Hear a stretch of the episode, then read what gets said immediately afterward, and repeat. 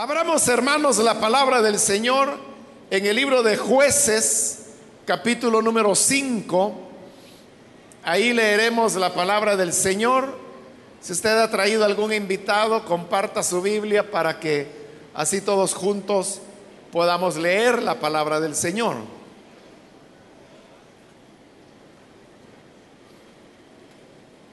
El libro de jueces, capítulo 5.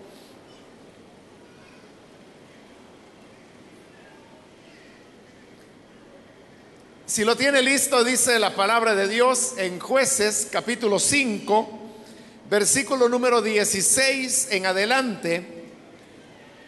¿Por qué te quedaste entre los rediles para oír los balidos de los rebaños? Entre las familias de Rubén hubo grandes propósitos del corazón. Galaad se quedó al otro lado del Jordán.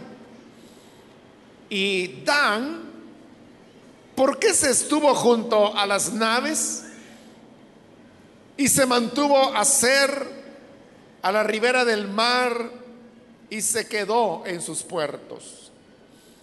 El pueblo de Zabulón expuso su vida a la muerte y Neftalí en las alturas del campo. Amén. Hasta ahí dejamos la lectura. Pueden tomar sus asientos, por favor. Los versículos que hemos leído pertenecen a lo que se conoce como el canto de Débora. Débora fue la única mujer que fue juez de Israel. Sucedió que, como tantas veces se repitió en el libro de jueces, que el pueblo de Israel se volvió al pecado y como castigo y corrección de Dios a ese pecado, Dios envió a los cananeos, los cuales tomaron control del país y comenzaron a oprimirlos y a explotarlos.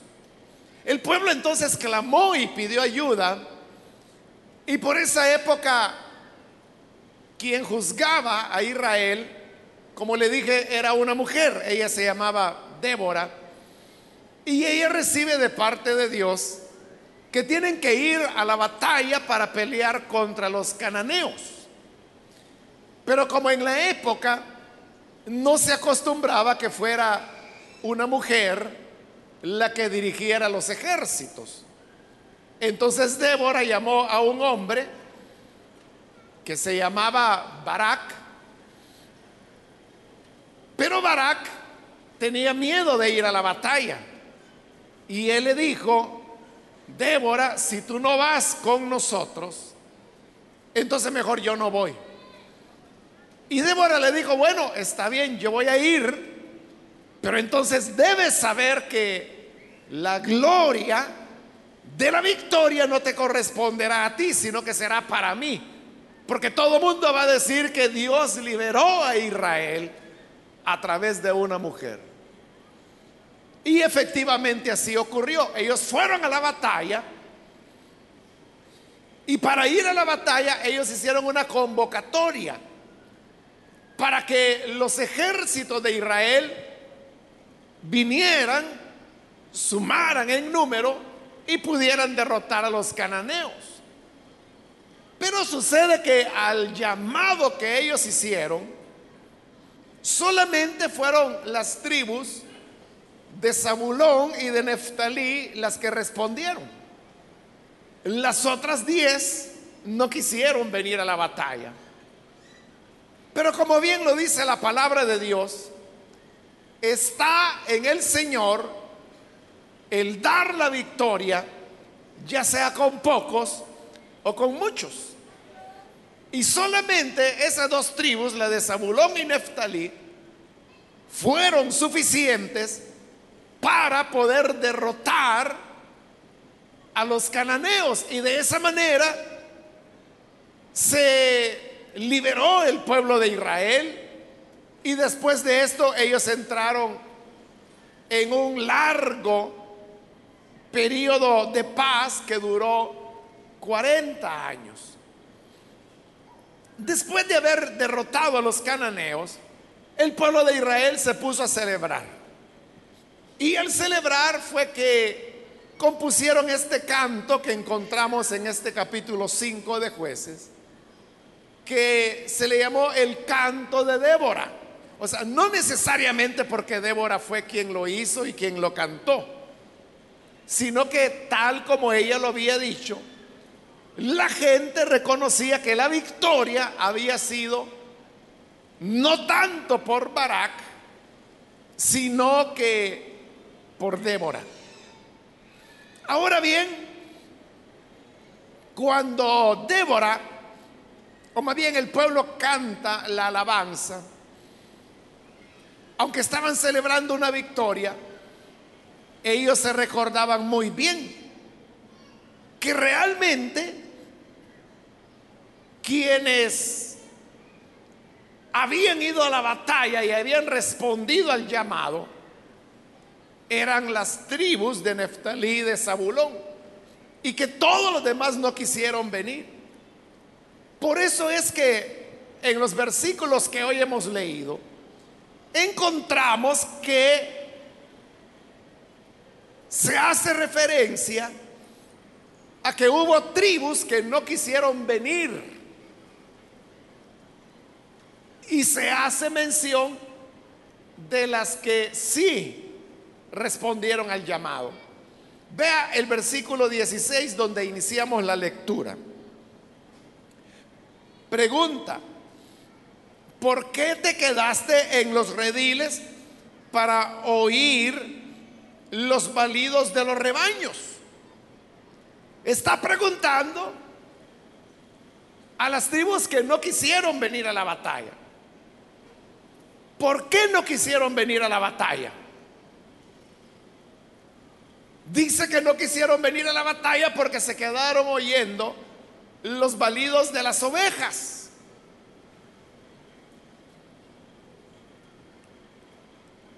Estaban viviendo una situación crítica. Y la situación crítica era que los cananeos habían tomado control de una parte del territorio de Israel y que por años los habían venido explotando, oprimiendo.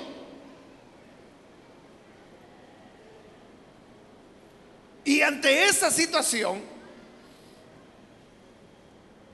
¿Cómo fue posible que al llamado de la batalla, ante la situación crítica que se vivía y ante la cual se levanta Débora, y ella dice, bueno señores, no podemos quedarnos con los brazos cruzados, tenemos que hacer algo. El Señor nos llama a que vayamos y batallemos a favor del pueblo de Israel. Hace el llamado para que ante la situación crítica el pueblo pueda responder. Pero hay tribus que no vienen. ¿Y por qué no vienen? Allí dice, porque se quedaron para oír los balidos de los rebaños. Entre las familias de Rubén, hubo grandes propósitos del corazón. Es decir, mientras unos estaban oyendo los balidos de los rebaños, otros estaban teniendo grandes propósitos de corazón. Esto nos enseña, hermanos, una verdad. Y es que ante las situaciones difíciles, en los momentos críticos, y cuando Dios hace su llamado para que las personas vengan a pelear las batallas del Señor, siempre vamos a encontrar dos tipos de personas. estarán las personas que no tienen nada que hacer. Que como dice ahí, se quedan oyendo los balidos de los rebaños. Pero usted sabe que los rebaños siempre producen los mismos sonidos. Las ovejas lo que hacen es balar. Las vacas lo que hacen es decir mu. Ahí no hay nada nuevo. Es simplemente perder el tiempo y dejar pasar, como en otros pasajes, en el libro de Proverbios dice que hay personas que se quedan viendo las nubes. Y ese no es ningún camino de prosperidad ni que vaya a cambiar o impactar en las necesidades críticas que las personas viven.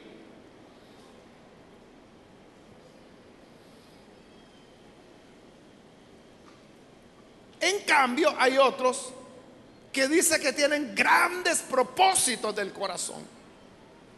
Y son aquellas personas que lo que hacen, lo hacen porque están persuadidos que es su deber es su responsabilidad el enfrentarse y hacer algo para que la voluntad de Dios y la dignidad del nombre del Señor sea vindicada. En el versículo 17 dice, Galaad se quedó al otro lado del Jordán. Esas eran las dos tribus y media que heredaron al oriente del Jordán. Ellos peor, porque el Jordán era como una especie de frontera natural que los hacía a ellos vivir desinteresados de lo que le pudiera pasar al resto del pueblo. A las otras dos, ocho tribus y media.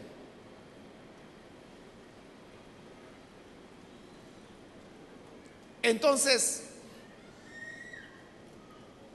eran el mismo pueblo, pero no les importaba.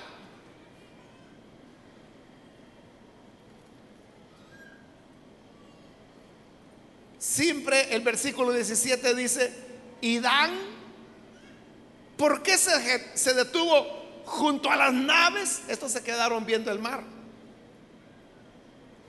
Se mantuvo a hacer a la ribera del mar y se quedó en sus puertos.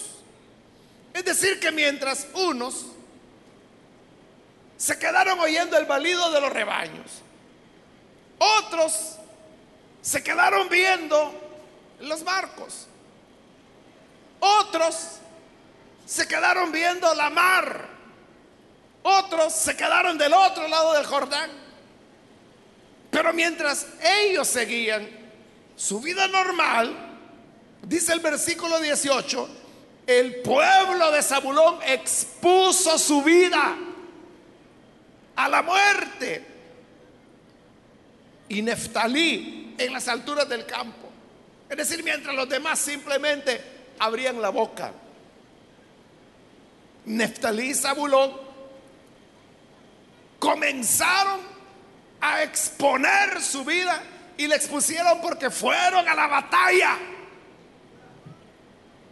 Pero alguien tenía que hacer la obra de Dios. Alguien tenía que pelear las batallas del Señor. Alguien tenía que vindicar la santidad del nombre del Señor. De doce tribus que eran, dos fueron las que respondieron al llamado, fueron a la batalla y Dios les dio la victoria. Y por eso le decía, siempre es así. Hay una gran parte de personas que se esfuerzan, que luchan, Pero hay otra parte más grande que son los que no hacen nada. Allá por la década de los años 80, en uno de sus libros, el pastor Cho escribe que el trabajo que se realiza dentro de la obra de Dios es realizado por un 10% de las personas que asisten a las iglesias. Y realmente así es, hermano. La mayor parte de personas no se sienten involucradas. La mayor parte de personas son espectadoras. Lo que el pastor Cho dijo tiene mucho de verdad porque vea cuántas personas asisten a nuestras células. Dependiendo de la época del año, varía entre 74 a 78 mil personas. ¿Y usted sabe cuántos líderes tenemos en la iglesia? Es un poquito más de 7400. ¿Cuál es el 10% de 74 mil? 7400. Eso es lo que el pastor Cho dice. Mientras hay docenas de miles que saben que las necesidades existen, que saben que hay algo que hacer, que saben que Dios les está llamando para realizar una tarea, no la hacen. ¿Y por qué no la hacen? Porque se quedan oyendo los balidos de los rebaños, porque se quedan viendo las nubes, porque se quedan viendo los barcos, porque se quedan viendo la mar, porque viven alejados y dicen, no, eso no tiene nada que ver conmigo. Pero mientras ellos están llevando una vida distendida, tranquila, relajada, suave, hay otros que tienen verdaderas convicciones del corazón y que tienen propósitos de servir a Dios y que exponen su vida. Como lo dice el versículo 18, el pueblo de Zabulón expuso su vida a la muerte. Porque a la guerra no se va a jugar. La guerra es debido a muerte. Ellos expusieron su vida a la muerte.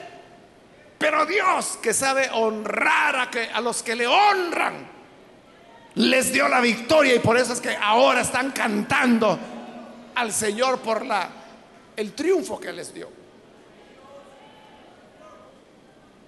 Aquí la pregunta sería, ¿a cuál de los dos grupos tú perteneces?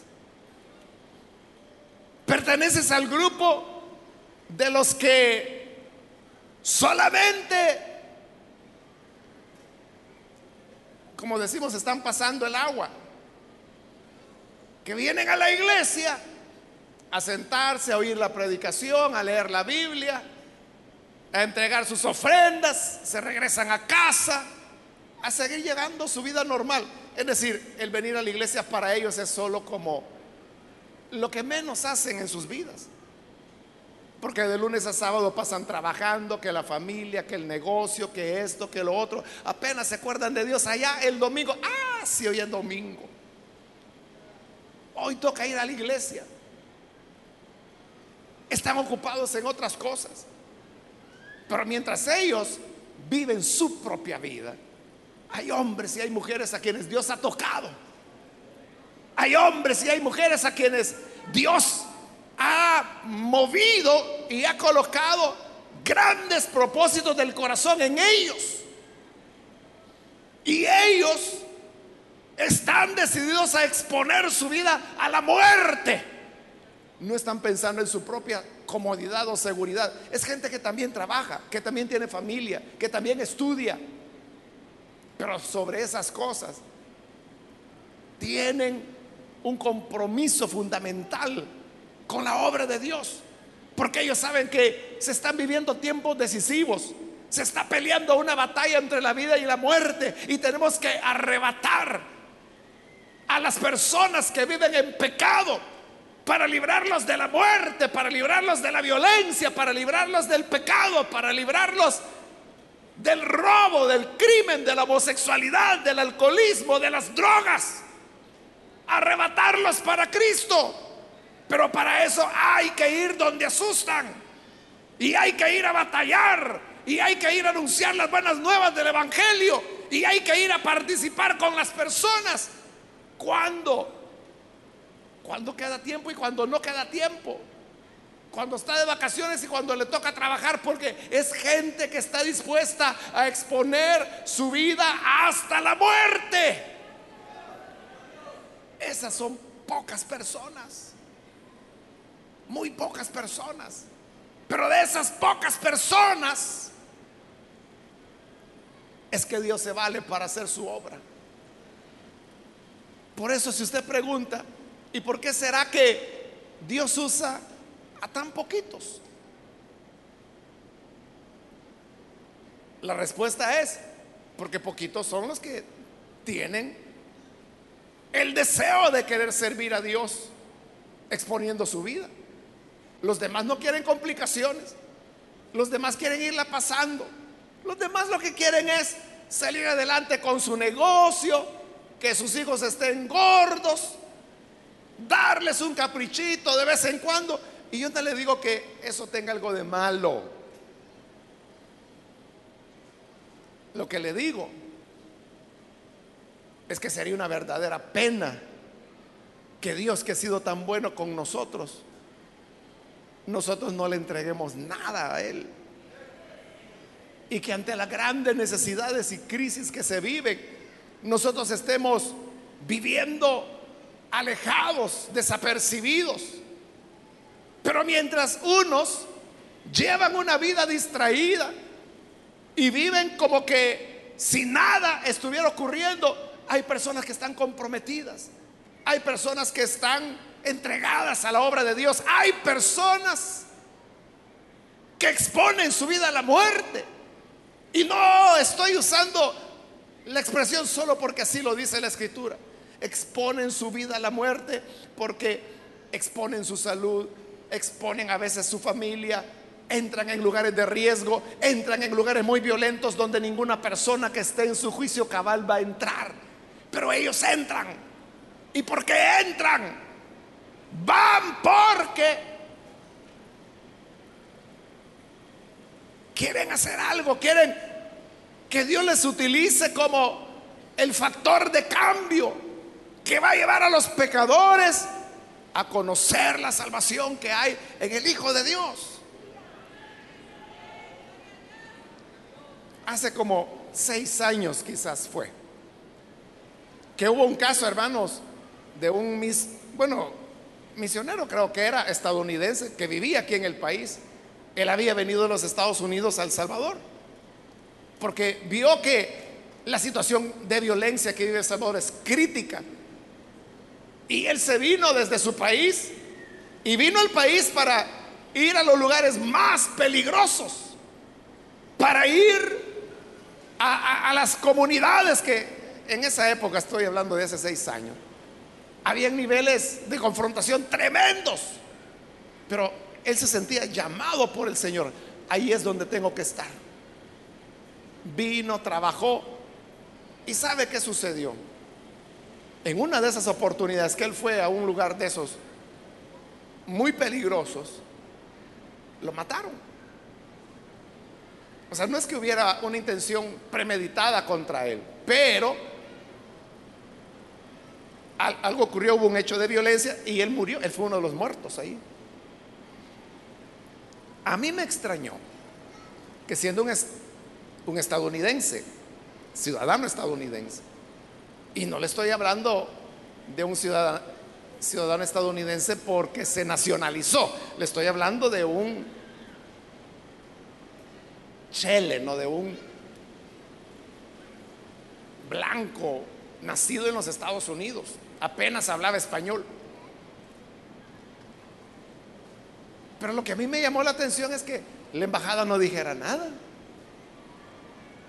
Usted sabe que para los estadounidenses que les maten a un ciudadano, ese es un escándalo. Nadie dijo nada. No hubo nada, ningún pronunciamiento, nada, nada. Y era un misionero. Pero aquí viene el punto. ¿Qué necesidad tenía este hombre? Yo no lo conocí, pero sí conozco personas que lo conocieron a él. Y él ya era un señor de edad. Es decir, él no era un jovencito, era un señor de edad. Más o menos la edad en la cual los estadounidenses acostumbran jubilarse, que lo hacen no tan ancianos como en el caso nuestro.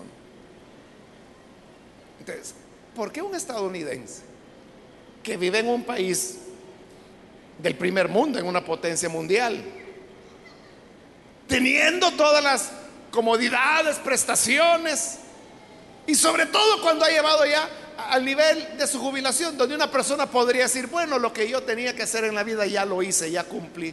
De aquí en adelante me voy a dedicar a pescar, que es lo que normalmente hacen los estadounidenses, o se dedican a jugar golf. Pero él no. Él decidió venir aquí. Y usted sabe que los Estados Unidos, bueno, acaban de reiterarlo, ¿no? Que la embajada de los Estados Unidos en El Salvador le avisa a los ciudadanos estadounidenses que no vengan al Salvador. Porque este es un país muy violento y que no les recomiendan que vengan. De seguro esas recomendaciones le llegaron a él, pero él decidió venir. Él sabía que venía un país violento, por eso vino. Por eso vino, porque él vio de que alguien tiene que hacer algo ahí. Y mientras los creyentes salvadoreños lo que quieren es salir de aquí para irse allá a ganar dólares, él estaba dejando los dólares por venirse aquí. ¿Por qué? Porque como lo dice la escritura, tenía propósitos de corazón. Y su propósito era, alguien tiene que hacer algo por la obra de Dios. Y ya que los creyentes evangélicos salvadoreños no lo hacen, entonces yo voy, vino, hizo la obra y lo mataron. Perdió su vida. Por eso le decía que cuando uno lee ahí que dice que Zabulón expuso su vida a la muerte, no es solo porque el canto era un canto y que se está usando una figura poética o literaria bonita de verdad lo mataron a él. ¿Y por qué lo mataron? Porque él quería sembrar la semilla del Evangelio. Quizás usted esta historia que le estoy contando, quizás ni sabe nada. Porque así fue. Así fue. Nadie dijo nada. Los medios casi no lo anunciaron. Extraño. Fue extraño realmente. Pero ocurrió. Entonces, el punto es, ¿qué estamos haciendo nosotros por la obra de Dios? Somos del 90% que estamos deteniéndonos la mandíbula y oyendo los balidos de los rebaños o de los que nos quedamos en una hamaca viendo las nubes. Y ahí va pasando la nube, ahí está él. Tres horas viendo la nube. Pasó esa, ve otra. Y mientras él hace eso, otros son los que andan, hermano, invitando para venir a la iglesia, contratando el bus, que hacen falta 10 dólares para completar el pasaje. Voy a ver cómo hago para motivar a los hermanos. Y ahí andan sudando, trabajando. Y ellos han trabajado de lunes a sábado. Tienen familia que atender. Pero ahí andan, la misma familia les acompaña y anda con ellos. Y le dice, yo, yo voy a invitar a mis amiguitos, le dice el hijo. Yo voy a invitar a mis amiguitas, dice la hija. Y la esposa dice, papito, te dejo aquí un ratito, pero voy donde mi mamá porque ella va a llevar a otras dos invitadas y están luchando por las almas perdidas hasta que los traen. Son las personas que exponen su vida a la muerte. Y por eso es que el canto pregunta, ¿por qué te quedaste con los rebaños? ¿Para qué te quedaste? ¿Para oír los balidos de los rebaños? Te quedaste viendo el mar, te quedaste viendo los puertos. Mientras Zabulón y Neftalí exponían su vida a la muerte. Mientras hay hermanos y hermanas que trabajan duramente en la obra de Dios, se esfuerzan, luchan y lo han venido haciendo por años y años y años y años. Otros la pasan suave. Claro, un día llegaremos al final de los tiempos. Y cuando lleguemos a ese final, sabemos que habrá el tribunal de Cristo, donde dice Pablo que todos hemos de comparecer ante Él para dar cuenta de nuestros hechos. ¿Cuenta de qué vas a dar tú? ¿Te ¿Que te quedaste oyendo los validos? ¿O serás como estas otras personas que se esfuerzan al máximo, se entregan pero esas personas que se entregan son las que producen los cambios, son las que producen las transformaciones, son las que encienden la llama del fuego. Yo creo, hermanos, que la mayor parte, casi todos de los que estamos acá, fuimos invitados por alguien a la iglesia. Y si pudiéramos comenzar a preguntarle a cada uno, a usted quién lo invitó, a usted quién lo invitó. Y esos datos pudiéramos meterlos en una computadora que fueran haciendo una suma. Usted se va a dar cuenta que la mayoría fuimos invitados por las mismas personas. Las mismas personas que invitó a un fulano, a la hermana, al hermano, al joven, a la señorita, al anciano, al casado, al soltero. Ellos son los que han estado haciendo la obra de Dios.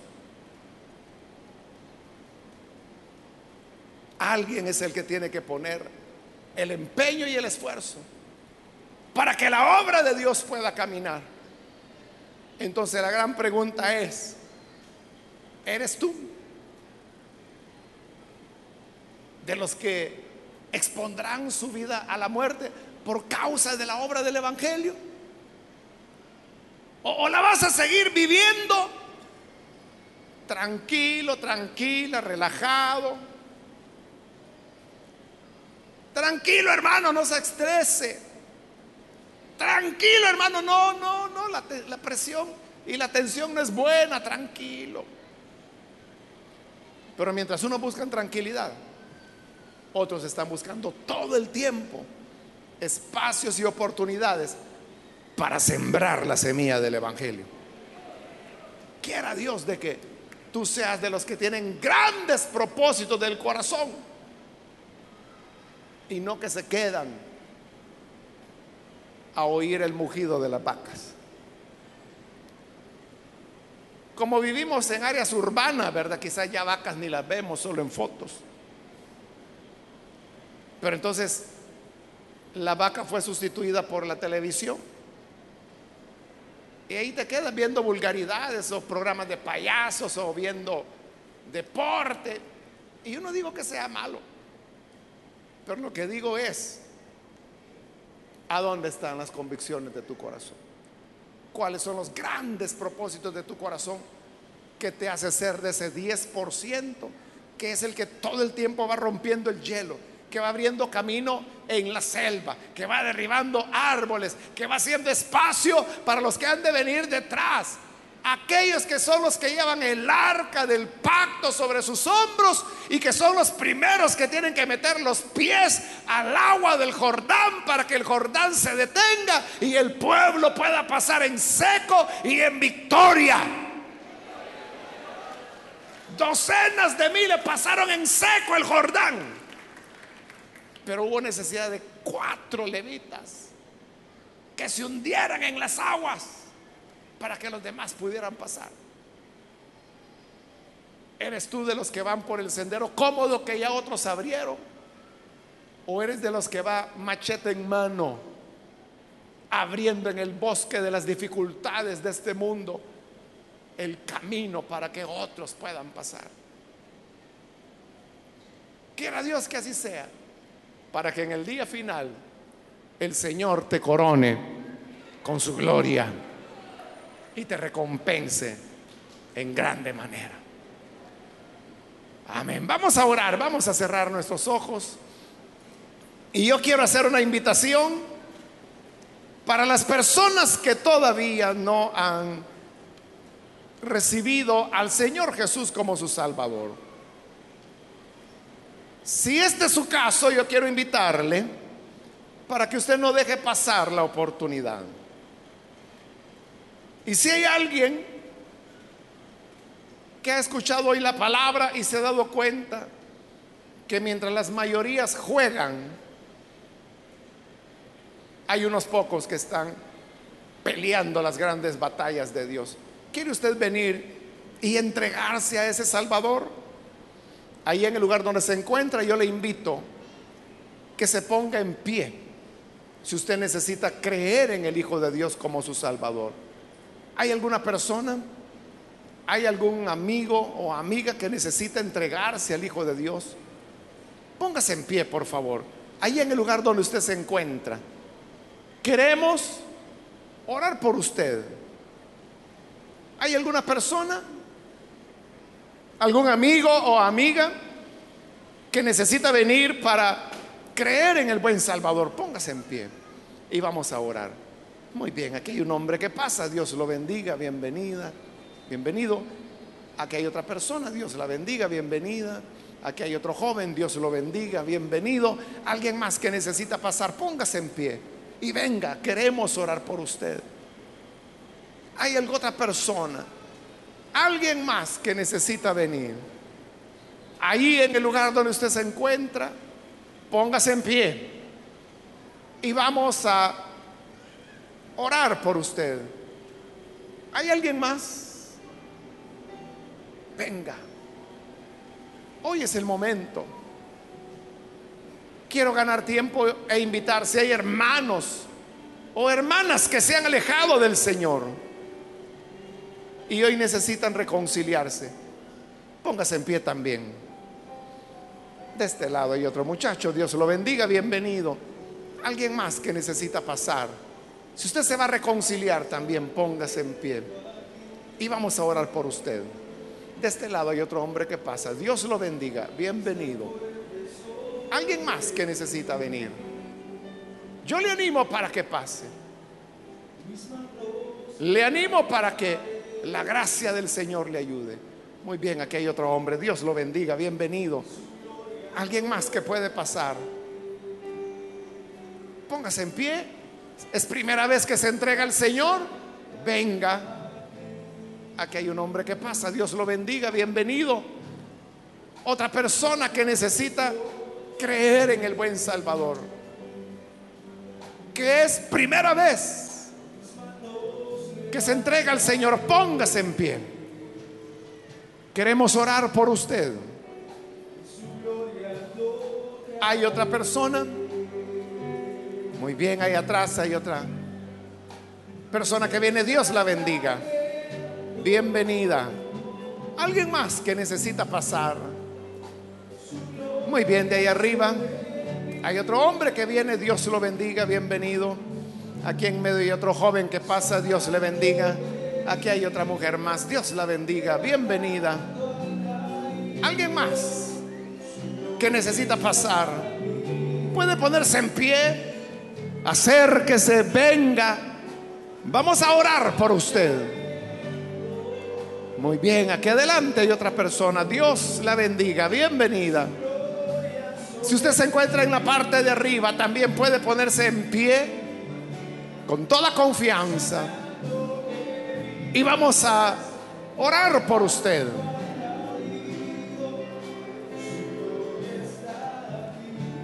¿Hay alguien más? Le animo para que pueda pasar.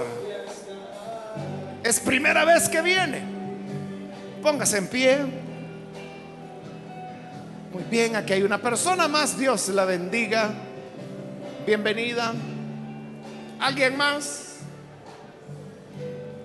Yo le animo para que este día marque la diferencia. Y sea el primer día de una vida nueva. de un rumbo diferente al que ha traído hasta el día de hoy.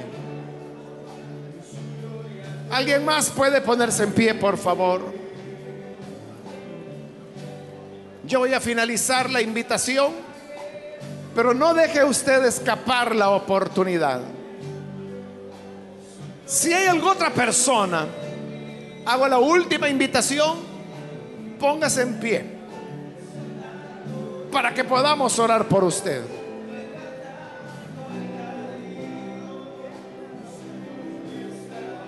¿Hay alguien más que es primera vez o reconcilio? Muy bien, aquí adelante hay otro hombre, Dios lo bendiga, bienvenido. De este lado hay una joven, Dios la bendiga, bienvenida. Aquí atrás hay otro muchacho, bienvenido. De este lado hay otra joven más que viene, Dios la bendiga también. De este lado hay otra persona más que pasa, bienvenida, Dios la bendiga. ¿Alguien más?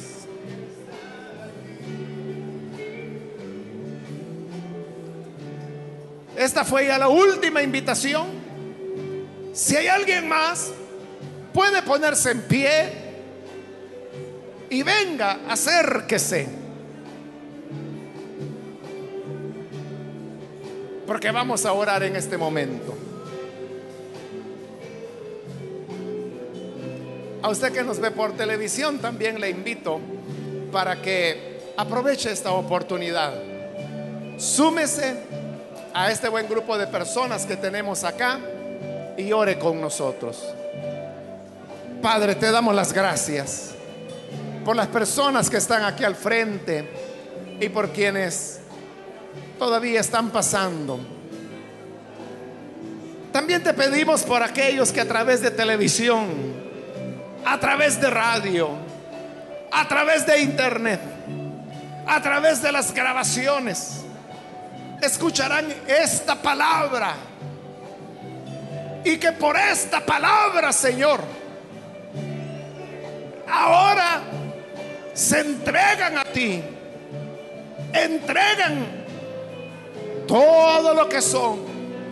Recíbeles. Perdónales. Dales vida nueva. Que puedan, Señor, amarte y ayúdanos a todos, a tu pueblo, para que no seamos solo espectadores, sino, Señor, que podamos involucrarnos, involucrarnos en esta gran tarea de llevar las buenas nuevas de exponer la vida si es necesario.